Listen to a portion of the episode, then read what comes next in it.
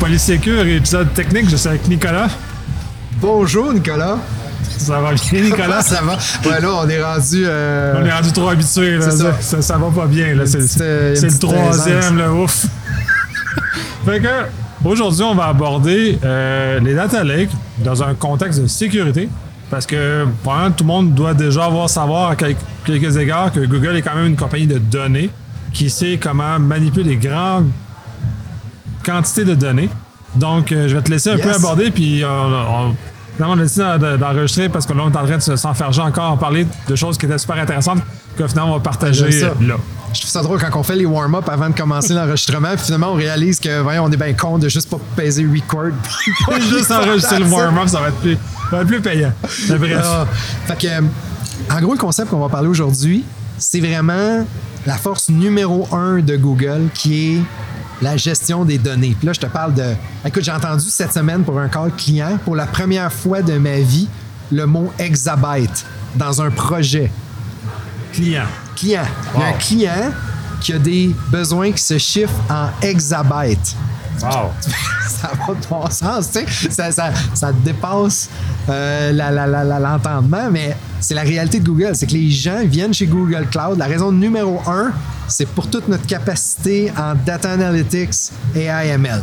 Ça, c'est la première raison. Après ça, je te dirais que les autres raisons pourquoi, puis on en a parlé un peu dans les podcasts précédents, c'est beaucoup, beaucoup sécurité, modernisation d'applications, euh, donc, c'est essentiellement pour ça. Donc, euh, Data Lake, euh, Data Warehouse, AIML, modernisation d'applications puis sécurité. C'est les quatre raisons fondamentales pourquoi les gens viennent chez Google. Puis le sujet du podcast aujourd'hui, c'est vraiment tout le volet data.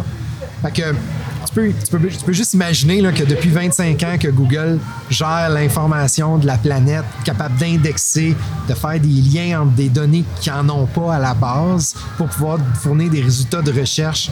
Parce que là, as-tu déjà essayé de faire des recherches pas par mots-clés sur Google? Voilà. Essaye. Moi, mes enfants, ils font juste poser, ils po- ils posent des questions sur Google. Quelle est l'émission qui a da? Fait que là, tu donnes plein, plein, plein de contexte. Fait que là, la capacité de traiter des données va bien au-delà de la, du simple mot-clé. Fait que là, toute cette expertise-là, le flagship de Google Cloud, c'est un outil qui s'appelle BigQuery. C'est vraiment la, la pièce maîtresse euh, pour créer un data lake, un data warehouse pour gober les données de l'entreprise. Quand je te dis des données de l'entreprise, c'est plein de, plein de sortes de données. On parle des données marketing, des données de finance, des données des systèmes de production, euh, des, des- données de fournisseurs. Puis après ça, les compagnies utilisent ça, puis ça leur permet de prendre des décisions d'affaires, c'est-à-dire de modéliser, OK, c'est, quoi la demande pour le produit X pour les six prochains mois basé sur l'historique des quatre dernières années? Fait que, on a besoin de gober des données, puis après ça, on va être capable de modéliser du AI et du ML à travers de ça. Mais ce qui me, ce qui m'a euh, un peu euh, troublé depuis que je suis chez Google, c'est de voir à quel point autant on est bon en données, mais très peu de nos clients nous utilisent pour faire de la sécurité avec nos, nos engines de données. Puis ça, c'est quelque chose que j'ai commencé à faire avec mes collègues, de parler de plus en plus de ça. Parce que quand tu regardes ce qui se passe en termes de, d'outils de sécurité aujourd'hui, chaque outil, tu vas avoir une multitude d'outils. Tu vas avoir un outil pour, pour, euh, détecter tes incidents, collecter tes logs. Tu vas avoir un autre outil pour collecter les signaux sur le réseau, connecter les, collecter les signaux sur l'endpoint. Tu vas avoir de la gestion de vulnérabilité, tu vas avoir de la gestion comportementale, du behavior. Tu vas avoir vraiment, vraiment plein, plein, plein d'outils de sécurité. Puis ultimement, tous ces outils-là, ils se nourrissent d'indicateurs, ils se nourrissent de données, des logs, des, Ouais, des, des- des- des des maudits connexions. logs, hein? Maudits logs. Il y en a de ça. C'est ça. Là, ultimement, tous ces outils-là, ils se nourrissent de logs, mais qu'est-ce Ouais. qui se passe? C'est que tu prends ce qui était une, une donnée, là, tu vas la multiplier. Tu vas l'éparpiller dans 4, 5, 6, 10 outils de sécurité parce que là, tu veux chaque fonction qui ait un outil. Jusqu'à-là, il n'y a pas de problème. parce Tu veux que le, le meilleur outil. le meilleur outil, exact. C'est pour ça que je te dis, jusque-là, il n'y a pas de problème. Parce que là, c'est sûr que tu veux le meilleur EDR, le meilleur firewall, le meilleur vulnerability scanner, le, me- tu sais, le- le meilleur outil de gouvernance, de contrôle. Chaque entreprise va choisir ses, outils. Mais la réalité, c'est que ce qui était une donnée va devenir 8, 12, 15, 20 données. Puis ça, ça va arriver complètement en marge d'un système d'entreprise qui existe déjà, qui est là pour collecter les données de finances, les données de SAP, de Oracle, pour pouvoir modéliser puis exécuter la stratégie d'affaires des organisations. Pourquoi, question philosophique du jour aujourd'hui, pourquoi on a pourquoi on n'intégrerait pas les données de sécurité dans ce même data lake-là qui existe déjà? Oui, mais, un SIEM aurait, dû, aurait toujours dû être un data lake. On l'a jamais raisonné comme ça parce que je crois qu'en sécurité, on est bon pour penser qu'on est meilleur que les autres. Finalement, on n'a pas besoin des outils Hey, des autres. Des- les affaires, ils savent pas c'est quoi. Nous, on est spécial en cyber. Nous, on a des besoins des outils spéciaux pour nos besoins, qui sont spécifiques à nos besoins. Quand, dans le fond, je suis avec BigQuery, probablement une analyse. Tu sais, c'est- les gens d'affaires ont fait de l'argent longtemps, utilisent des outils d'analyse ultra sophistiqués, puis nous, on, on fait pas ça. C'est ça. On passe à côté de quelque chose, mais c'est fou. Puis en plus, on a des sources de données infinies, probablement plus que les affaires peuvent jamais, Oui. vont jamais réussir à rêver d'avoir. Nous, c'est, c'est fou la, la télémétrie qu'on réussit à récolter de, de nos outils. Puis euh, sur site, c'est malade. Là, des, des firewalls de grosses organisations, ça va générer un 250, 500 gigs de données par jour. C'est fou. Puis on fait là, on essaie de, de prendre ça comme on essaie de- d'ouvrir la bonne fontaine puis de boire l'eau de là. Puis ah, on essaie de faire, on a fait du avec notre petit filet à pêche puis machin, puis on a réussi à essayer de les vendeurs de sécurité, les vendeurs de produits de sécurité vont se faire un plaisir de tout héberger ces données-là puis de te collecter toutes ces données-là pour une quantité de 2 à 3 ans pour être certain que tu suives ta, ta gouvernance d'entreprise ou que tu su- suives ta compliance. Mais l'enjeu, c'est que ta donnée qui était une donnée au début, qui est devenue 8 données après. Chez faut que huit tu la- fournisseurs chez aussi. 8 fournisseurs. Fait que là, tu l'éparpilles. là. Tu, tu, tu, tu, distribues. C'est le bonheur. C'est la, donnée musicale, là. Ça un peu partout. Mais tu sais, ultimement, puis là, je suis pas en train de te dire qu'il faut pas faire ça. Parce qu'il faut, parce qu'il y a une raison pourquoi tu vas choisir le meilleur EDR, le meilleur tout, tu sais. Parce que chaque produit a la fonctionnalité de sécurité que toi, tu recherches. Donc, moi, ce que je te parle, c'est de dire, OK, est-ce qu'on est vraiment obligé de garder deux ans, trois ans d'historique dans ton SIM cloud ou dans ton EDR ou dans ton outil de, de, de, de, de- de conf- de- de conformité cloud? Es-tu vraiment obligé de garder autant long en arrière quand on sait que la majorité des attaques, le- le- ils vont, les, les- les- ceux qui perpétuent ces attaques-là, ils vont pas revenir, ben, ils vont pas prendre trois ans pour la faire. là. Ils vont, ils vont la faire généralement de 30 à 45 jours, des fois 60, tu sais. Fait que Pour les plus motivés, parce que les, juste Ouais. les attaques de type. Là, c'est ça, là, ça fait les nouvelles. C'est très sexy quand on parle de l'attaque de SolarWinds, par exemple, Oui. qui est une attaque de type étatique qui a pris plus que 60 jours à s'exécuter. Mais c'est des attaques très précises qui coûtent très cher et qui sont largement. C'est vrai. Euh, c'est vraiment spécialisé dans un univers qui est spécifique parce que dans le fond, dans, dans ce cas-ci, le- si, on, si on croit là, ce qui a été dit, c'est que dans le fond, les Russes voulaient avoir les informations des, des gouvernements américains. Ils ont vu SolarWinds est un fournisseur. Ils ont attaqué SolarWinds pour atteindre le gouvernement américain. C'est c'est hot comme, comme chemin, mais c'est Ah, rare parce que, c'est incroyable. parce que je ne suis pas le gouvernement américain. Je connais pas d'organisation pour qui je travaille qui, qui est le gouvernement américain, finalement. Fait que la- la- cette chaîne-là, elle est très peu probable dans l'univers dans lequel je suis. Donc, le 60 jours est amplement suffisant, mais c'est possible de quand même le garder pour trois ans, mais dans Exact. un contexte autre. C'est ça. Puis, ce qui arrive, c'est que chez Google Cloud, je te dirais que la quasi-totalité de mes clients aujourd'hui, ils ont tous BigQuery. La raison numéro un, pourquoi ils ont tous BigQuery, en fait, il y a- deux raisons. La raison numéro un, c'est Google Marketing Platform, l'outil pour gérer ta publicité en ligne, pour faire tes campagnes de marketing, être capable de cibler ta vente de produits. Du moment que tu as une présence en ligne, les chansons que tu l'aies avec Google puis que tu utilises Google Marketing Platform. Mais Google Marketing Platform, tous les outils de forecasting pour pouvoir prévoir tes ventes, modéliser tes ventes, ça utilise BigQuery. Donc, les gens qui sont clients de Google Ads, donc pour pouvoir faire du positionnement de produits, ils ont tous BigQuery déjà. Et là, petite nouvelle pour la majorité des directeurs TI qui nous écoutent aujourd'hui, les chansons que votre département marketing utilise déjà BigQuery, vous l'ont juste pas dit. Donc ça, c'est faut se préparer à ça quand que vous allez avoir euh, votre équipe de Google Cloud qui va prendre euh, contact avec vous. faut les écouter. OK? Parce que la réalité, c'est qu'ils vous utilisent déjà. Donc, ça, c'est le top numéro un. La deuxième raison, c'est généralement les intégrations avec SAP. Donc, euh, on a des outils de modélisation avec l'intelligence artificielle pour prendre les données de SAP. On est très, très bon là-dessus. Donc, BigQuery, il est déjà en place sur à peu près tous nos clients. Maintenant, qu'est- qu'est-ce qui arriverait si je prenais mes outils de sécurité puis je disais, regarde, je vais garder uniquement 45 à, à 60 jours dans chacun de ces outils-là, puis je vais mettre en place des mécanismes pour que toute la balance, les données brutes, l'archivage à long terme, je le mets dans le même data lake ben, en faisant ça, first, c'est tu réduis de façon magistrale le coût parce que tu n'es plus obligé de conserver pendant une quantité, euh, plusieurs mois, plusieurs années tes données. Puis, tu vas les avoir dans ton data lake. Une fois qu'ils sont dans ton data lake, tu peux faire de la magie avec ça. Tu peux les modéliser avec euh, un outil de visualisation. On a beaucoup de nos clients qui ont c'est drôle, mais ils ont des outils de visualisation de Microsoft Power BI qui est très populaire. Euh, on peut brancher Power BI sur BigQuery. C'est drôle, hein? Mais euh, Google, c'est une compagnie ouverte. Hein? Fait peut brancher les produits de nos compétiteurs là-dessus. Mais à l'interne, on a notre propre outil de visualisation avancé, qui est comme un. le- qui nous permet d'aller beaucoup plus loin en termes de vraiment modélisation. On a du, ML qui s'ajoute là-dessus. Fait que tu peux bâtir tes propres tableaux de bord de sécurité vu que tu as tes données de sécurité dans BigQuery. Ça, c'est le fun. Même que récemment, euh, mes collègues et, moi, parce que je fais partie dans mon petit euh, 20% project euh, chez Google, je fais partie de l'équipe produit de Cloud IDS, on a publié sur euh, le, marketplace de Looker, qui est notre outil de visualisation, on a publié ce qui s'appelle un bloc. Un bloc, c'est comme un, agencement de tableau de bord préconçu pour pouvoir interpréter les données de BigQuery tu, tu te connectes dans ton interface de Looker.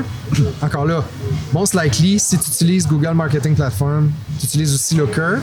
Puis, tout ce que tu as besoin de faire comme équipe de sécurité, c'est que tu, demandes la licence, l'accès dans Looker, tu te demandes, tu te crées ta petite instance. Puis là, tu vas activer le bloc Cloud IDS, Cloud Armor, Chronicle. On a plusieurs blocs publics de disponibles sur le Looker Marketplace. Puis là, ça va te monter automagiquement des tableaux de bord pour consommer les données qui sont dans ton data lake. As-tu réellement besoin d'un SIM? C'est une très bonne question. Puis aller pousser plus loin parce que ces données-là, là, on va parler un peu plus technique. Comment on les monte justement? Parce que là, tu as 12 outils. Oui. Là, il faut les grimper, Ah, ces données dans, dans- bonne dans le lac. Parce que si. S'il n'y a rien dans le lac, on pêchera pas beaucoup. On n'aura pas de poissons à pêcher. Il faut qu'il y ait des poissons dans le lac. Là. Je suis content parce que ça, c'est la question numéro un. Fait que là, OK, comment on collecte des logs? Mettons, on regarde les autres SimLike ou les autres outils. Ils font quoi? Généralement, ils collectent les logs à partir des, des, des syslogs. Fait que ça, c'est. Fait que les syslogs, c'est une façon. Que dans le fond, tu te montes des FluentD, tu te montes des petites VM qui collectent tes logs on-prem, tu forwards ça dans un bucket, puis après ça, on ingère le bucket dans BigQuery sur une base régulière. Ça, c'est une façon. Mais on en a plein des façons. Quand je te disais que tantôt que tu as BigQuery, c'est vraiment le data lake. Mais après, t'as comment tu rentres les données dedans, puis après, comment tu les consommes. Pour compter consommation, on a parlé de Looker. Je vais revenir après sur Vertex AI pour faire de la modélisation d'intelligence artificielle. Maintenant, on va, on va se focuser sur comment on les rend. Fait que là, mettons, tu as une infrastructure on-prem, tu t'installes des agents Fluentd, une petite VM open source, bien simple, bien ben méchante. Tu forward, pas méchant, euh, pas méchant, bien simple, pas méchant tu forwardes les logs littéralement soit directement dans un bucket, mais tu peux aussi les envoyer à Cloud Login, qui est le, le- le- bassin de log système de Google Cloud. Tu peux faire ça. En fait, il y a plein, il y a plein de façons. Hein? Ça, c'est une autre façon. Après ça, tu pourrais utiliser quelque chose chez Google Cloud qui s'appelle PubSub. Là, va falloir, je vais te donner une mission, c'est d'aller lire c'est quoi PubSub. Tu vas réaliser que qu'est-ce que ça peut faire. C'est c'est complètement fou. Moi, je connais sur la forme de Kafka, mais j'imagine que la forme, la forme Google doit être beaucoup plus intéressante. Là. elle est surtout mondialement scalable. Je te, je te dirais ça, c'est que quand ton. Ça, ça fait essentiellement la même affaire. C'est du messaging service. là. Ça rentre, ça sort. Mais c'est la l'échelle à laquelle elle est capable de gober ça.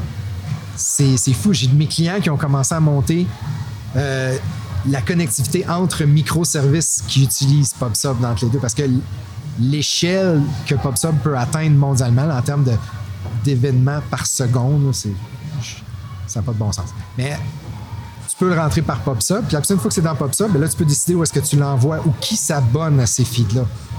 Je vais donner un autre exemple. Dans mon lab, puis je pourrais te, je pourrais te le montrer tantôt.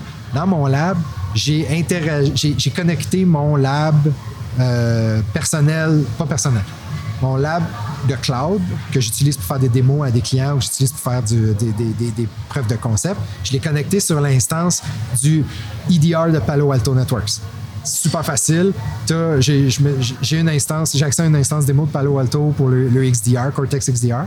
Puis, on utilise PubSub. Fait que tous les logs que je collecte dans la plateforme, je suis capable de les faire passer dans BigQuery, puis par la suite l'envoyer directement au EDR. C'est pas nécessairement l'outil de sécurité qui va envoyer directement ces logs à BigQuery. On, peut l'envoyer à BigQuery en premier, puis par la suite l'envoyer à ton outil de sécurité. Tu as vraiment beaucoup de flexibilité dans la façon que tu vas traiter tes données. Ben, ça, c'est l'avantage du PubSub. Là. Dire, euh, Kafka, ben, moi, je suis habitué avec ça. J'utilise ça parce que je suis habitué, mais c'est justement ça. C'est une espèce de voie d'aiguillage à haute vitesse dans laquelle tu peux diffuser ton information à un ou plusieurs consommateurs euh, de, de ces données-là. Mais si c'est à échelle mondiale puis à cette facilité-là, c'est encore euh, c'est magique. là. Fait qu'on pourrait, on peut prendre les données, mettons, d'un, d'une instance euh, d'un cloud qui n'est pas Google. Fait que là, on est sur AWS, sur Azure, on est capable d'exporter les logs de ça. Encore là, il y a plein de façons de les exporter, les logs. Ça peut être un API que nous, on va lire les logs, ou ça peut être les logs qui nous sont poussés. Tout ça, ça- ça- il y a moyen de faire une architecture de ça. Mais l'idée globale, c'est essentiellement d'atteindre deux choses. La première chose, c'est de dire, est-ce que je suis obligé vraiment de garder la rétention dans chacun de ces outils-là? Est-ce que je suis capable de maximiser mon coût? Puis la deuxième chose, c'est à long terme, en l'ayant dans BigQuery, je peux faire des choses complètement folles. C'est-à-dire que tu peux monter tes tableaux bas. Là, tantôt, j'en ai parlé un peu avec Looker. Oui. Mais tu pourrais aussi utiliser l'autre Vertex AI, que là, tu peux commencer à monter tes propres playbooks d'intelligence artificielle. Il y a même une fonction qui s'appelle euh, euh, BQML, c'est-à-dire tu peux modéliser du machine learning directement dans BigQuery pour créer des datasets spécifiques. Out of the box, tu cliques, puis ça va les générer euh, automatiquement. Wow. Du pré-traitement sans avoir le. Sans humain. C'est ça. Euh, la, la façon de le voir, c'est faut vraiment voir ça. C'est imagine que tu as, un SIM traditionnel. Essentiellement, un SIM, toutes les fonctions dans un SIM, c'est-à-dire on collecte, on processe, on monte, on interagit. Un SIM, c'est ça que ça fait. Tu Oui. crées des playbooks dedans pour dire OK, si ça, cette situation-là, cette situation-là, cette situation-là arrive, ben génère tel événement, génère telle action ou trigger ton sort à côté pour qu'il y ait euh, de l'enchaînement sur tes- tes- tes- ton, orchestra- ton orchestration. tu sais. Oui. Ce que je suis en train de t'expliquer comme concept aujourd'hui, c'est littéralement build your own SOC tool. Ouais. C'est, littéralement toi qui vas créer ton sim à tes besoins, pour, pour tes besoins bien, bien, bien spécifiques, en utilisant le, le- le petabyte scale. Ben, le, le moteur qui, qui est mis à disposition par, par Google, là, qui justement qui est capable de, de gérer ça, c'est- ça, ça, gère les, ça gère les recherches. là. tu le disais en entrée de jeu, là, des recherches même en langage euh, naturel. C'est capable de sortir quand même un certain nombre de choses. Fait qu'on est capable d'interpréter le volume qui est quand même assez faramineux de logs euh, en sécurité. Si on fait référence aux épisodes précédents, on souhaite que vous dépassiez vos infrastructures éventuellement justement pour limiter votre quantité de logs, mais il demeure que de, voir la trace, de voir l'anomalie, de voir la chose qui sort, de voir les tendances aussi, de voir ce genre de choses-là sans, sans tant d'efforts que ça. Puis je dirais même euh, à l'heure actuelle, le- pour ce que j'en sais, il y a beaucoup de sims qui sont quand même construits semi, semi là, quand même, sont pas toutes très. euh, C'est pas out of the box, je te. Ouais. Ça demande une programma- ça demande de la programmation, somme toute. Ça demande un effort. Fait, tu sais, d'essayer de passer cet effort-là sur, euh, sur un sim ou passer cet effort-là sur, euh, sur les, les outils de Google, tant qu'à ça, c'est à peu près la même chose. Puis s'il y a déjà de l'expression dans l'entreprise, en plus, c'est ça, s'il y a déjà de l'expression dans l'entreprise parce que les finances l'utilisent, le marketing l'utilise, même les HR peuvent l'utiliser. Fait, tu sais, est-ce que tant qu'à concentrer justement la, la, la- la dite expertise pour qu'on tire plus loin. Là. Puis on a, on a peu de ressources, fait que quand cette expertise-là, vaut mieux la partager que. Exact. Fait que ça, ce que ça signifie en termes de, de- de ressources à l'interne, c'est que ces compagnies-là là, qui ont déjà, qui utilisent BigQuery pour leurs finances, pour leur marketing, ils ont des scientifiques de données, ils ont des ingénieurs de données, ils ont des personnes qui sont spécialisées dans l'ingestion, dans la création de datasets, dans le partage de datasets. Toute cette expertise-là, là, most likely, les grandes entreprises, ils l'ont déjà, mais les gens de sécurité ont très rarement de contact avec ces personnes-là, fait que savent à la limite, savent même pas c'est qui, mais ça existe. Oui, puis ça, je trouve ça très important ce que tu mentionnes parce qu'on a tendance à penser en sécurité, on est, parce qu'on est tellement bon, qu'on a cette compétence-là de faire justement des, des- des analyses de données, des analyses de données, des archives de données, des, des scientifiques de données, on a tout ça, on, a- on est capable de faire ce que d'autres font quand eux, c'est des champs de spécialité très spécifiques et ultra complexes qui, si on ne bénéficie pas de leur savoir, on passe à côté de quelque chose de très important parce que eux vont nous aider à faire du sens de données parce que là, on, on, on aime ça faire du threat hunting, on est content, on, on part à la chasse avec notre javelot. Mais la réalité, c'est que quand on a de- euh, des analyses de données à côté de nous autres qui sont vraiment spécialisés dedans, au lieu d'aller passer avec notre javelot, ben, on va avoir un, un crossbow, un, une arbalète dans les mains. Fait qu'on va être beaucoup, d'autant plus efficace. Et versus, on va peut-être avoir même quelque chose de beaucoup plus rapide et de trouver justement l'élément qu'on cherche. C'est ça, qu'on, le, fondamental. Ah, c'est ça. Fait que l'idée encore là, c'est pas de. les outils fondamentaux, les, les- je parle souvent de Google Cloud comme étant des blocs Lego. C'est essentiellement ça. On, prend la technologie grand public qu'on a, inventée qui, qui, de servir des. Littéralement, euh, pour ton info, tu savais-tu que Chrome, on, a 3 milliards d'utilisateurs sur Chrome? C'est une quantité hallucinante de gens qui utilisent les produits de Google. Que ce que nous, on a fait, c'est qu'on a pris chacune des fonctions qu'on a dû développer, puis on les a morcelées en en petites briques Lego. Google Cloud, c'est rien d'autre qu'un paquet de briques Lego. Quand on vend des solutions de sécurité, c'est juste le bon agencement de briques Lego qui te permet de faire soit un avion, un château fort ou ca- un camion de pompiers. C'est essentiellement ça. Vous décidez ce que vous avez besoin, puis après ça, vous les prenez. L'avantage d'avoir un concept de data lake en sécurité, c'est pas nécessairement de vous dire, Hey, vous devez bâtir votre propre SIM. C'est pas, pas du tout ça que je suis en train de dire. Parce que, en passant, on a certains de nos, euh, certains des grands vendors sur la planète qui sont bâtis sur Google Cloud, qui utilisent BigQuery, qui utilisent Vertex AI, qui utilisent tout ça pour en faire un produit de sécurité qu'ils vendent. Donc, il y en a de ça. Fait vous, avez l'opportunité de le faire. Est-ce que c'est la bonne chose à faire? J'irai peut-être pas jusque-là. Moi, la première étape que je ferais, c'est je m'assurais d'au moins optimiser puis centraliser les données. Être sûr que je m'éparpille pas trop. Mais déjà, mais déjà mais ça, c'est justement, c'est le fun de le dire comme ça. Mais pour la plupart des. L'objectif, c'est pas de remplacer ce qui existe déjà par d'autres qui sont peut-être déjà plus spécialisés. Mais pour beaucoup d'entreprises qui en ont juste pas de journalisation, de consolidation de journalisation, juste de mettre ça dans un data lake, c'est déjà un pas en avant important par rapport à la situation qu'ils vivent, Oui. à des coûts qui sont très raisonnables également. C'est sûr, on parle pas, il n'y a pas d'analyse, ça, ça va aller plus loin, mais au moins de conserver, puis euh, justement, là, au Québec, on a la, loi 25 ou PS 64 qui est rentrée en action il y a quelques jours euh, au moment de l'enregistrement. Euh, qui est une, copie un peu du RGPD, fait qu'il y a beaucoup de contraintes au niveau de la gestion d'incidents. Donc, d'avoir ces logs-là pour prouver ce qui se passe est d'autant plus important. Fait que si, pour les petites entreprises qui n'ont pas la, la capacité de se mettre un SIM, s'acheter un, un, un- une la, la Cadillac, ben, d'avoir mis ça en place déjà là, juste pour avoir minimum la conservation à peu de frais, ben, ils vont déjà les mettre en, plus en conformité avec la loi. Puis il va y avoir la loi fédérale qui s'en vient, le C27, qui, j'ose espérer cette fois-ci, ne meura pas au feuilleton, là, qui va donner naissance à une, la modification aux lois actuelles et l'amélioration. Donc, euh, eux aussi exigent cet élément-là au niveau de la gestion d'incidents. D'avoir le- les logs est un élément très important. Fait que c'est dans ce contexte-là. Si vous avez rien, c'est justement une belle opportunité de commencer à consolider puis de commencer à jouer. Puis j'aime ça, le PopSub. Puis j'ai joué avec d'autres produits, mais qui faisaient des, des fonctions similaires avec des espèces de pipelines de traitement, avec tout, Ouais. tout, tout ce que ça comporte. Comment qu'on- quand on commence à jouer avec ça, ça devient très plaisant de voir comment les données parlent, comment les logs parlent.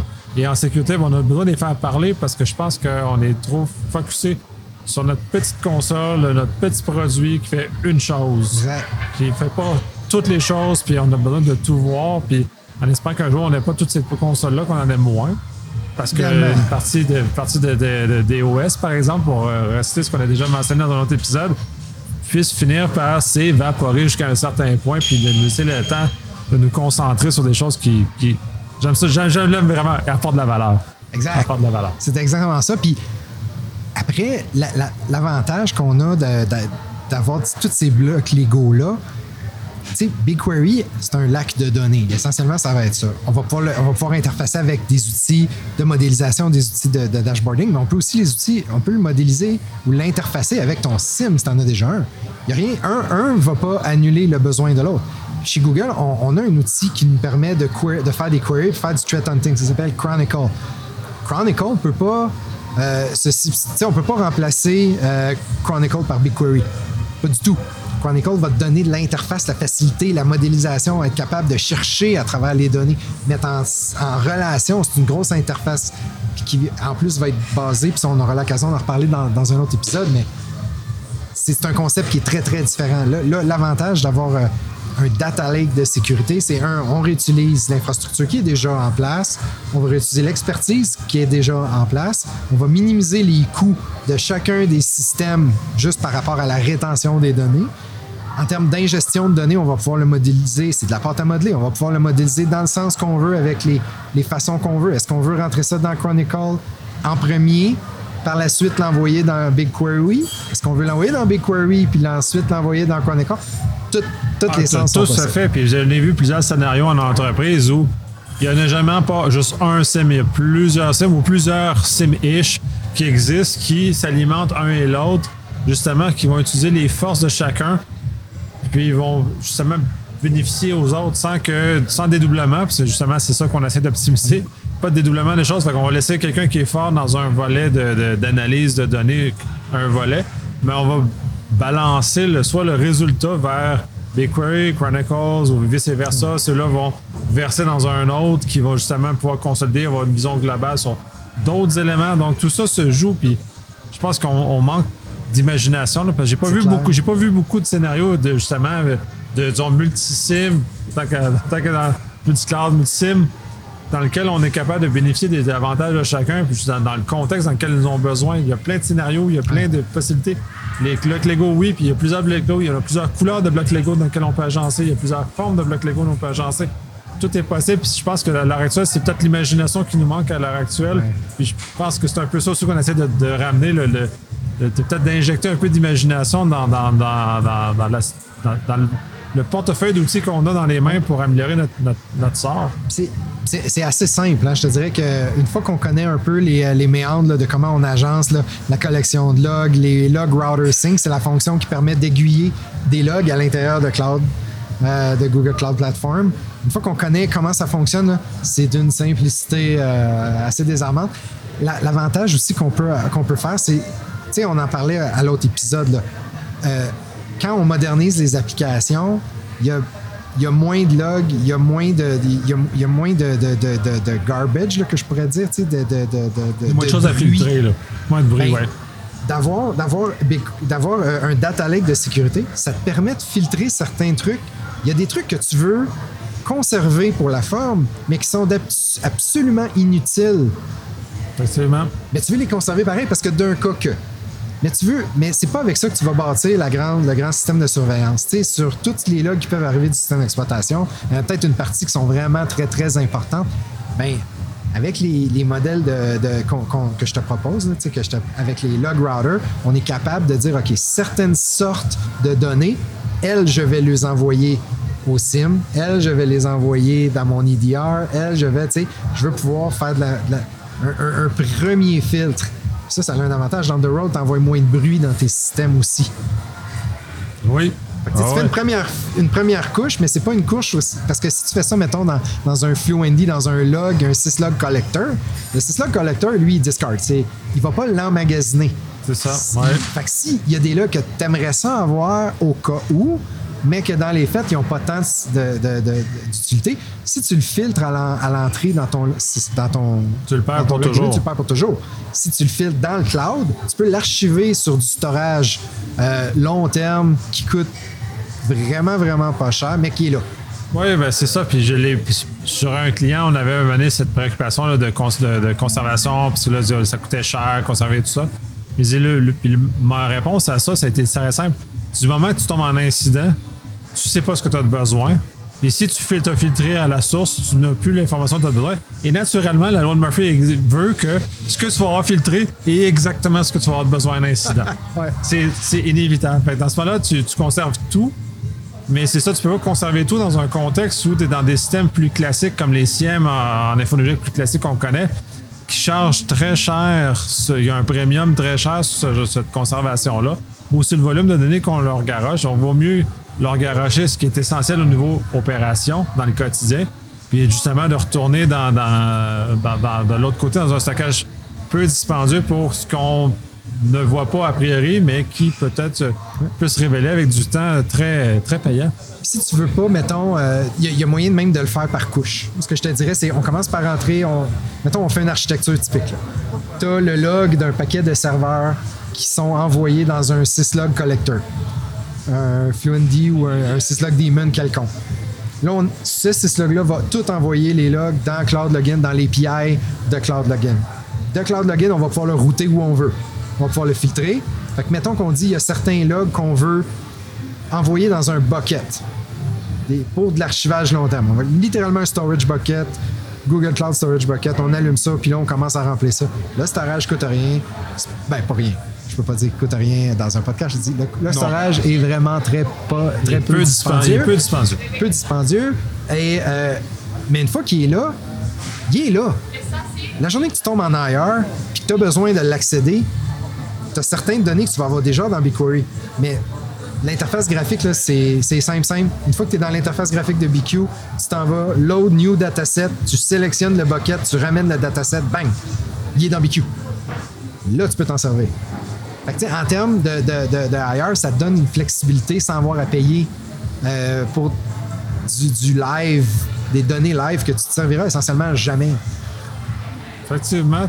Très intéressant. Je pense qu'on a fait un très bon tour d'horizon de, ça. Y a-t-il d'autres choses qu'on n'a pas couvert que. Ben, dans un des podcasts qui s'en vient, je crois qu'on va couvrir notre euh, nouvelle euh, architecture de sécurité opérationnelle, le ASO, le Autonomic Security Operation. On va avoir un, un- podcast dédié à ça, puis on va pouvoir creuser ça euh, plus euh, en détail.